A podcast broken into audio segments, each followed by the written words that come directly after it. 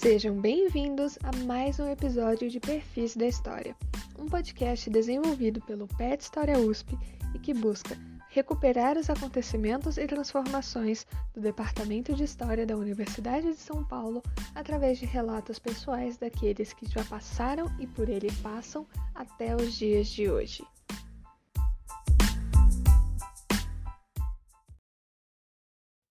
Professor, agora para encaminhar para o final, num tom, de certa forma, metalinguístico, durante a pandemia você se lançou nessa empreitada, e eu digo empreitada porque para a gente é um pouco isso, entrevistar pessoas, né? Você, através da revista de história, passou a entrevistar os seus colegas é, de departamento, pessoas de outros departamentos de história, enfim. Inclusive, muitos deles nós, no mesmo período, também entrevistamos, enfim. Pessoalmente, eu sei que não foi uma experiência, não foi a primeira vez, eu sei que você já teve essa experiência de entrevistar pessoas. Bom, a pergunta é simples: quais são os, os desafios de preparar e conduzir uma entrevista? Na época, quando começou a pandemia, eu estava na editoria da revista. Eu tinha assumido em maio de 2019, então estava no final do primeiro ano, completando a metade do mandato. Nós tínhamos uma comissão editorial, como temos hoje, sensacional, né? pessoas uh, não só muito competentes, muito sérias, tal, ótimos historiadores, mas sobretudo pessoas muito dispostas, muito engajadas no trabalho, tal. A revista, eu acho que é a coisa mais valiosa que tem nesse departamento. Eu acho que a revista que durante muito tempo ficou à margem, ela tem uma importância decisiva como uma agregadora interna do departamento. Né? De resto, era esse o propósito que o fundador da revista, Eurípides Simões, foi esse o o principal propósito, segundo ele, da criação da revista em 1950. A revista tem 72 anos. E eu, eu, já, eu já, tinha participado de vários conselhos, editor, comissões editoriais, mas, mas daí eu estava na editoria e primeiro ano como editor eu participei de alguns eventos e me marcou muito um deles que foi na, na casa de Oswaldo Cruz, na Fiocruz, lá no Manguinhos, no Rio de Janeiro, em que se falava muito das estratégias de divulgação e, e é sempre uma dificuldade muito grande. De qualquer maneira, quando essa comissão, aquela comissão, que é praticamente idêntica à atual, mas aquela comissão se candidatou em 2019, um dos, um dos principais objetivos era ampliar a divulgação, entrar em redes sociais, etc, etc, etc. E daí né, vem a pandemia. E o que, que a gente faz? começa a fazer as reuniões de forma remota, etc. E, e, como nós vamos fazer agora a divulgação, se sequer podíamos ter acesso aos computadores da revista. Né? Num dado momento, o Jocelyn de Souza, que é brilhante secretário da revista, o Jocelyn veio aqui, catou e levou para casa dele e, e, deu um jeito, né? e usou recursos pessoais dele para viabilizar a continuidade da publicação. Mas como é que a gente faz essa divulgação? E daí, batendo papo, por isso que eu falei que foi algo acidental, começaram a acontecer as lives, né? Houve aquele florescimento das lives e batendo um papo com o, o, o Chico Alambert, que estava, que está no conselho da revista e na, na, na comissão editorial. E, e daí eu falei assim, Chico, ano que vem, né, o Chico é um estudioso de, da semana de 22, né? Falei, Chico, ano que vem tem, tem o centenário da semana. E se a gente fizer uma, uma live, né? Vamos ver se a gente consegue fazer isso, né? E se a gente fizer uma live e você fala do quase centenário da semana de 22. O Chico é muito animado sempre e tal, ele topou. E daí eu fui ver como fazer isso. Né? Tínhamos criado a, a, a, em 2019 a página da revista no Instagram e, e deu muito certo deu muito certo, surpreendentemente, porque quando a gente fala em Instagram, como é Instagram? Instagram é imagem, a revista é texto, né? Mas deu muito certo, muitos, muitos seguidores, etc., não é? envolvimento das pessoas com a revista. E daí fui ver, então, o Instagram seria a plataforma, até porque é mais fácil, e marcamos a entrevista. E daí teve, eu não me lembro mais de cabeça, durante a entrevista do Chico teve alguma coisa como 80 pessoas acompanhando, tal, não tinha ideia se esse era um número bom ou um número ruim. Eu acho que chegou a 100 em algum momento, mas estabilizou em torno de 80 espectadores simultâneos. E daí a gente gostou da experiência. Uh, daí começamos a falar com também pessoas próximas, né, amigos, o Rafael Marques, o Nelson Chapochini, que é a Cristina Pereira tal, e falou assim, vocês topam, né? Porque as pessoas tinham que topar, né? Se expor, né? não é uma situação que a gente viva com muita frequência entrevista ao vivo, só esporadicamente, né? quando acontece algum problema, algum jornal chama a gente. E começou a dar certo, né? Começou a dar certo. E, e, e daí a gente começou a pensar entrevistados né, do departamento ou de fora do departamento, que com uma variedade de temas, com uma variedade de abordagens historiográficas, que pudessem de alguma maneira uh, contribuir para para a formação daquelas pessoas que estavam em casa, né? porque as lives também tinham isso, elas se valiam do fato de que estava todo mundo fechado sem muito o que fazer, e, e era uma janela para o mundo, elas eram uma janela para o mundo. E, e, daí tivemos algumas lives assim que, que chegaram a ter 250 espectadores simultâneos, né, da Lígia, da Laura, né?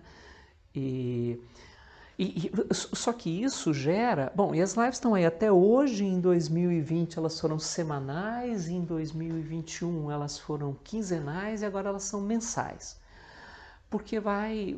Bom, o modelo live foi se desgastando, ninguém mais passa o dia na frente do computador assistindo a, a entrevistas alheias e, e, o, e, o, e o trabalho é muito grande também. O trabalho é muito grande. Né? Felizmente, volto a dizer, essas pessoas, Miriam Donikoff, eh, da, da, comissão editorial, né? a Miriam atual editora, mas Miriam Donikoff, Zé Geraldo Vince de Moraes, Miguel Palmeira, uh, Cristina Vicembar, Chico e, e, eu, e agora a Estela, né? uma contribuição maravilhosa, né? porque a Estela, como todas essas pessoas, a Estela é uma figura maravilhosa. A gente foi pensando, né? sugerindo nomes. Algumas pessoas, eu, eu sempre chateei muito porque eu queria entrevistar alguns dos colegas de comissão, mas eles são muito envergonhados. Né? Então, o, o Zé Geraldo finalmente aceitou agora, né? em 2022 foi, mas a Cris, a Miriam, fecham questão, Miguel fecham questão que eles não, não conseguem, não se sentem à vontade, a gente tem que respeitar, ser uma entrevista maravilhosa, são três historiadores extraordinários, né? Então a gente foi montando tal. Agora, é de fato trabalhoso porque como funciona? A ideia é que, é que a pessoa fale o máximo possível, não é? que o entrevistador, e pela circunstância eu era editor e eu estava inventando, eu inventei essa moda tal, uh, acabei sendo eu entrevistador só uma vez, né, em que por problema, por uma tragédia pessoal uh, de, uma pessoa próxima a mim, eu não, eu não tinha condição de fazer entrevista, eu pedi para o Chico e o Chico fez a entrevista com o Marcos Napolitano, né, a entrevista do Marcos foi conduzida pelo Chico, nos outros casos fui eu, e, e daí como, como funciona? Eu peço para a pessoa sugerir um tema, né, que vai ser o título, e peço para a pessoa indicar alguns assuntos sobre os quais ela gostaria de falar. E daí eu monto roteiro, né? o, que é, o que é uma coisa, por um lado, muito interessante, por outro lado, muito trabalhosa. Muito interessante porque dá uma visão da trajetória que antes eu não tinha. Né? Eu conhecia as pesquisas dos meus amigos pessoais, quatro ou cinco pessoas no departamento. As outras pessoas eu não tinha muita ideia, eu sabia mais ou menos por onde passava, tal coisa. Então daí eu vou lá, eu eu abro currículo Lattes, eu faço uma mini bio, eu, eu, eu leio coisas que a pessoa, que a pessoa escreveu, né? e daí faz o, o, o, roteiro. Mas o roteiro, claro, vocês fazem entrevistas aqui, vocês sabem, o roteiro ele, ele é um porto seguro para o entrevistador, mas ao mesmo tempo ele não pode ser uma camisa de força. Né? Então você lança e daí a pessoa começa a falar e conforme vai falando, às vezes desvia totalmente eu tenho, lógico, mais facilidade quando o tema me é mais próximo, né? Então, na entrevista da Lígia, por exemplo, que era sobre a história da América Latina, tinha tranquilidade para desviar totalmente do roteiro. Em entrevista, numa entrevista, por exemplo, da, da Ana Rosa Cloclé sobre imprensa católica no século XIX, eu não tinha como, eu tinha que ficar no roteiro, não tinha a menor ideia daquilo. Né? Tinha que ficar no roteiro, nas minhas anotações. Eu sempre trabalho com o iPad na frente do computador e no computador tem não só o roteiro, como tem alguns materiais das minhas pesquisas para elaborar o roteiro, para eu recorrer, né? porque às vezes anda muito rápido e daí você tem, você tem medo de não ocupar o tempo todo. Agora, o, o a, a, independentemente disso, e, e, e, embora eu, eu fale na primeira pessoa do, do singular nesse aspecto da, da organização administrativa, prática das entrevistas, elas sempre são pensadas pelo conjunto da comissão. E o que essas entrevistas provocaram? Uh, uma divulgação muito grande da revista, muito grande, né? vocês terem ideia, eu, eu, eu falo isso com orgulho profundo, talvez seja o maior orgulho que eu tenho desses meus, nesses meus 23 anos da USP. No primeiro semestre de 2000, no segundo semestre de 2020, foi a revista da, foi o periódico da USP com maior número de acessos. A pandemia, a gente teve mais número de acessos que as revistas da Medicina Pinheiros, da Medicina Ribeirão, que a medicina de, que, que o direito, né, numa época em que se discutiam mil assuntos, Uh, claro que no total do ano a gente não ficou em primeiro, porque, né? mas, mas a, gente, a gente foi a quinta revista com o maior número de downloads. Né? Uh, uh, e, e, e, no início havia algumas dúvidas assim, bom, por que, que uma revista, por que, que um periódico a, a, acadêmico de história tem que ter seguidores em redes sociais? O seguidor de fato não me interessa, a não ser quando esse seguidor se torna um leitor. Né? E quando a gente vê os dados de acesso, quando a gente vê os dados de download, a gente percebe que uma parte desses seguidores se tornaram leitores, né? aumentou muito. E as redes sociais favoreceram também que a gente recuperasse um acervo de texto da revista, que é um acervo inacreditável. Né? A gente tem Brodel, a gente tem Fel, a gente tem tudo ali. A gente tem tudo, historiadores estrangeiros, a gente tem Caio Prado, a gente tem Sérgio Buarque, a gente tem tudo na revista. Né? Então, então uh, fazer com que as pessoas leiam esses textos, que às vezes foram publicados 60, 50 anos atrás, é importantíssimo, porque esses textos continuam válidos. Essa é uma peculiaridade dos periódicos de história também. Né? Muitas vezes as avaliações brasileiras de periódicos privilegiam os acessos aos, ao material publicado nos últimos cinco anos. Com muita briga, a gente conseguiu, briga não levada pela, pelas, pela, pelos periódicos, mas pelos coordenadores de programa. Não é?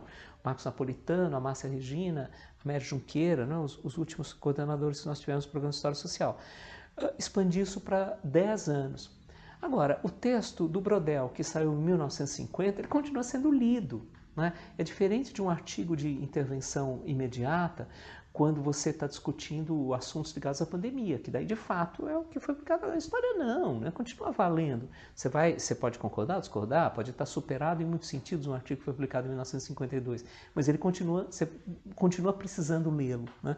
Então as redes permitem que a gente revisite esse acervo que é, que é enorme e é sensacional. Hoje, claro, como dizer, a, a, o modelo de live é um modelo que está se esgotando, eu, eu não sei quanto vai durar. Esse ano a gente ainda vai tocar, ainda vamos ter entrevistas legais, né? A Cris Pereira vai voltar, a Mary Junqueira vai voltar, o Daniel Strum vai falar. Eu, eu, alguns colegas não querem, e daí eu tenho que respeitar, embora eu lamente que seriam entrevistas maravilhosas. No mínimo, né? Fica desse conjunto de revistas, de, de entrevistas que, que depois foi para outras plataformas, foi para o YouTube, foi para as plataformas de podcast, etc., né, com o, áudio extraído, fica um mapeamento, que é um mapeamento razoável da produção que se faz não só aqui na USP, porque também a gente tinha esse cuidado, não, não parecia uma coisa uh, voltada para dentro, né? Porque a USP já tem uma má fama de ser, né, de ser muito arrogante, etc. Né? Uma fama que às vezes é justificada, mas eu acho que na maior parte do tempo não. Uh, então já não podia ser, uma coisa né, voltada para o nosso umbigo. Então, por isso, incorporar gente de outras universidades, a Cris Meneghello da Unicamp, o Zé Alves da Unicamp, a Denise Bernuzzi da PUC, a Carla Long da PUC, enfim. A gente, a gente circulou, a, a Ana Cloclé que eu citei agora há pouco da Pucamp, né? a gente circulou por, pelo que deu, porque às vezes né, você convida, a pessoa não quer tal coisa, mas uh, um acervo que, enfim, não é exaustivo, mas que dá um retrato razoável do, da historiografia brasileira. Né? Então foi foi muito foi muito bacana, foi muito bacana e foi também um jeito de lidar com o horror da pandemia. Né? Você, você tem ali uma hora por semana, quinta-feira às 18 horas, a, a, a, gente se encontrava, porque era interessante ver como os, os nomes de usuários né, eram, eram mais ou menos os mesmos, né? às vezes era maior, às vezes menor. Hoje as entrevistas têm um público uh, simultâneo ao vivo reduzido, né? em geral gira em torno de 30 pessoas, 20 pessoas, a gente não alcança aquelas cifras né? exorbitantes, porque durante muito tempo ficou na faixa dos 100, 120, 150. E, mas depois elas têm um número bom de visualizações nas plataformas. E é isso, né? Então foi, foi legal, foi muito legal. Bom, Júlio, obrigada. Muito legal ouvir sobre a sua trajetória, sobre tudo que você viveu aqui, sobre o que você faz. A gente agradece muito a sua participação e se você quiser encerrar com alguma algum breve comentário para os futuros historiadores, alguma dica, alguma mensagem, fiquem abertos. Bom, eu agradeço para vocês, né, que, que eu tenho o prazer de encontrar semanalmente, né, por causa do PET. É, é muito bacana o PET. E eu agradeço o convite para a entrevista e, a, e, as perguntas e a, a, generosidade da acolhida. Né? É sempre muito importante uh, destacar quando há generosidade, né? que é uma categoria fundamental na vida. E conselhos, não ouçam conselhos. Né? Uh, não, conselhos é assim, uh, eu acho, não sejam dogmáticos. Né? Não sejam dogmáticos, não sejam autoritários Uh, tenham clareza de que quando a gente questiona formas de opressão, a gente não pode só questionar aquelas que estão fora do nosso cotidiano. Né? Porque uma coisa que ocorre com muita frequência no meio acadêmico, principalmente nas humanidades, é que a gente questiona 200 mil formas de opressão. Uh, de gênero, política, de raça, do diabo, mas a gente não questiona a opressão intelectual que existe em muitas academias. Né? Então não sejam dogmáticos, não sejam submissos, nunca. Né? Se, se a gente acredita que o trabalho da história é um trabalho de, de pensar com liberdade e pensar com profundidade, uh, tem que ser um pensamento livre também. Ele não pode estar amarrado por uma doutrina, por uma metodologia, por uma teoria. A gente tem que se dar o direito de ser incoerente. Não é? Fernando Pessoa falava assim: eu sou, eu, eu, eu, eu, me orgulho de ser incoerente. E ser incoerente não é, lógico, cada dia falar uma coisa diferente, ou ser contraditório o tempo todo, mas, mas ser capaz de pensar e de mudar a sua leitura, a sua visão. E, sobretudo, uh, uh, uh, sejamos sempre críticos. Né? A observação é do, do Sérgio Buarque de Holanda, que a história, mais que uma metodologia, exige uma atitude crítica perante a vida. Né? Sejamos sempre críticos no sentido do, do distanciamento, da reflexão, da reflexão sobre si mesmo sejamos sempre capazes de, de ter o que da história. Eh, eu comecei a entrevista falando disso e falo no, agora no final, uh, como um conselho, ou, ou, seja, qual for o nome né, que, que se possa dar a isso, temos sempre no horizonte que a, a história exige uma capacidade de pensar pelos olhos alheios, de ver o mundo pelos olhos alheios. Né, e viver, o, o verso do Otávio Paz é lindíssimo, Viver sob o sol do olhar alheio é o mais importante e ainda mais quando você consegue também olhar pelo olhar alheio. Então, todo tipo de dogmatismo, todo tipo de restrição, todo tipo de limitação inviabiliza isso e a gente tem que repudiar. Então, é, assim, sejam livres, pensem livremente, né? não se deixem, não se deixem uh, domar. Lindo e poético. Obrigada. Obrigado, sim, obrigado, sim.